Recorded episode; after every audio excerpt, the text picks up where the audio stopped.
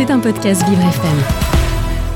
Vous écoutez Vivre c'est épatant, le MAG. Marie-Alexia Gay.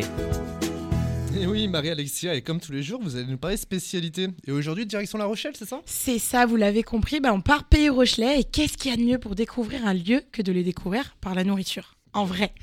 Et ben on commence le repas avec la charcuterie. En apéritif, en entrée ou en pique-nique, elle s'emporte absolument partout.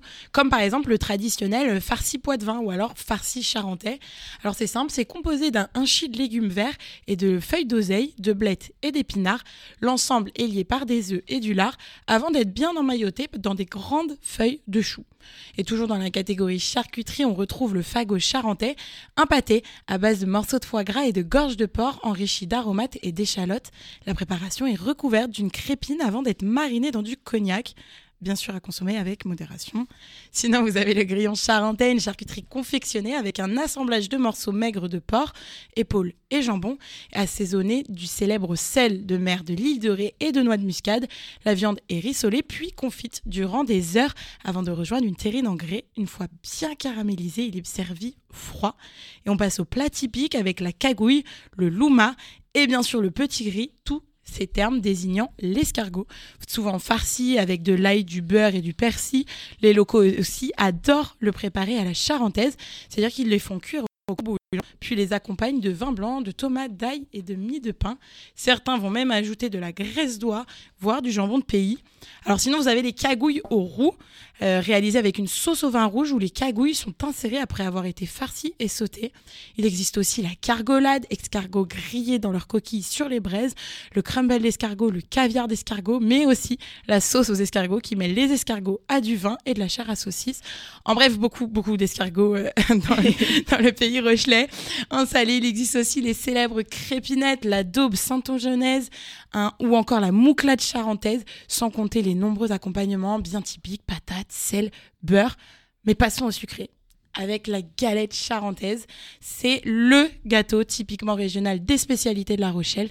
Traditionnellement, la galette charentaise est faite avec le fameux beurre que l'on trouve absolument partout dans la région, auquel on ajoute farine, œufs et sucre, et elle est aromatisée avec de l'angélique confite. C'est une tige végétale qui est très très aromatique, ce qui la rend vraiment unique.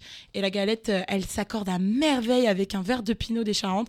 Ils savent euh, bien accompagner leur... Ils savent vivre, hein Et toujours à consommer avec modération. Ou vous pouvez aussi la consommer chaude avec une boisson chaude pour le petit-déj, par exemple. Et si vous préférez les gâteaux avec une texture plus croquante, il faudra plutôt s'orienter vers le broyé du Poitou, une autre spécialité sucrée de cette Ça région. a l'air pas mal du tout, tout ça. On man- on mange bien là-bas, hein Ouais, des gourmands. Il faut arrêter de nous parler nourriture à cette heure-là, Marie. Ça donne faim Mais oui. c'est le but Vous écoutez Vivre c'est épatant, le MAG, avec Carole Clémence et son équipe.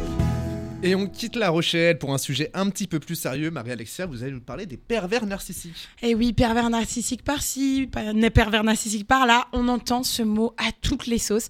Et TikTok n'arrange euh, vraiment rien à tout ça. Nombre d'experts autoproclamés dressent le portrait robot de la personne atteinte de ce trouble, mais la réalité est vraiment plus compliquée que ça. Et il faut savoir que les vidéos sur le thème atteignent régulièrement des millions de vues. La totalité de celles contenant le mot-clé NarcTok en cumulé 4,3 milliards au 1er février 2023. Et selon le réseau social, alors euh, votre patron, un pervers narcissique. Mon ex, sans aucun doute, un pervers narcissique. Vous, des vidéos de coachs spécialisés dans ce domaine montrent de manière très convaincante hein, que vous êtes aussi un ou une pervers narcissique euh, caché. Et si vous vous êtes déjà comporté de manière passive, agressive envers un ami ou vanté de vos succès sans en avoir l'air, il se peut que vous ayez vous aussi un trouble de la personnalité. Enfin, ça, c'est selon euh, les usagers de TikTok. Désolé pour vous. Ah bah, Super, mais on- du coup, c'est-à-dire qu'on peut pas penser à nous sans être narcissique? Ah si, vous inquiétez pas, Guillaume. Guillaume, excusez-moi. Dorian, Dorian, Dorian. Et si on les écoute, ils aident tout le monde, hein, euh, tout le temps. Sauf que bon, si c'était le cas, la pauvreté dans le monde n'existerait plus. hein. La vision du narcissisme proposée par le réseau est très, très, très simplifiée. Les personnes qui pensent à eux dans un premier temps peuvent être les pires personnes de cette terre, hein, sans pour autant être narcissiques.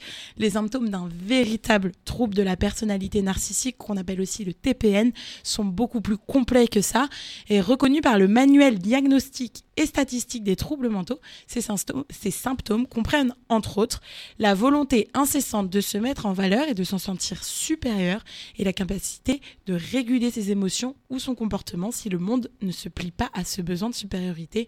C'est ce que détaille Aaron Picous, euh, professeur de psychologie à l'Université d'État de Pennsylvanie. Et puis on peut être simplement égoïste hein, sans être atteint euh, d'un trouble.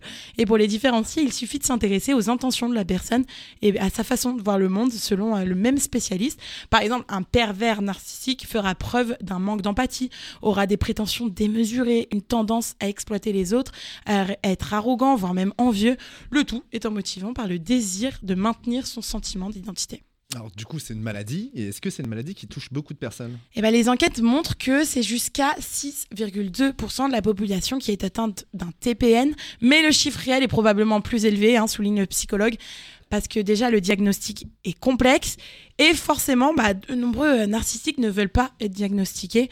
Donc oui, il y a beaucoup de pervers narcissiques, mais aujourd'hui, les gens euh, utilisent le terme un peu trop librement et s'en servent pour étiqueter euh, tout un tas de comportements qui peuvent être juste nocifs selon le, professeur.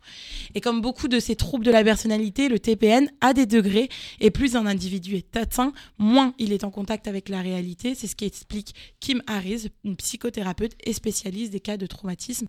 Alors certes, de nombreuses personnes se montrent occasionnellement arrogantes et prétentieuses, mais simplement parce qu'elles sont dans un mauvais jour et c'est là qu'il faut bien faire la différence. Enfin bref, vous l'aurez probablement deviné, il est impossible de poser un diagnostic en regardant quelques vidéos sur TikTok. Il faut absolument nuancer les propos. Le réel problème, c'est que l'application entretient un biais de confirmation. Alors en gros, je m'explique, les gens qui apprennent à se reconnaître, à reconnaître les soi-disant symptômes, vont forcément tout faire pour démasquer tous ces pervers narcissiques qui les entourent et vont bien évidemment pousser leurs proches à le faire aussi. Et au final, cette attitude va clairement altérer la vérité, à savoir que parfois, on n'a pas affaire à des pervers narcissiques, mais juste à des ordures. Tout simplement, parfois, il faut savoir faire la différence. il faut faire, c'est là, il faut faire la différence. C'était un podcast Vivre FM. Si vous avez apprécié ce programme, n'hésitez pas à vous abonner.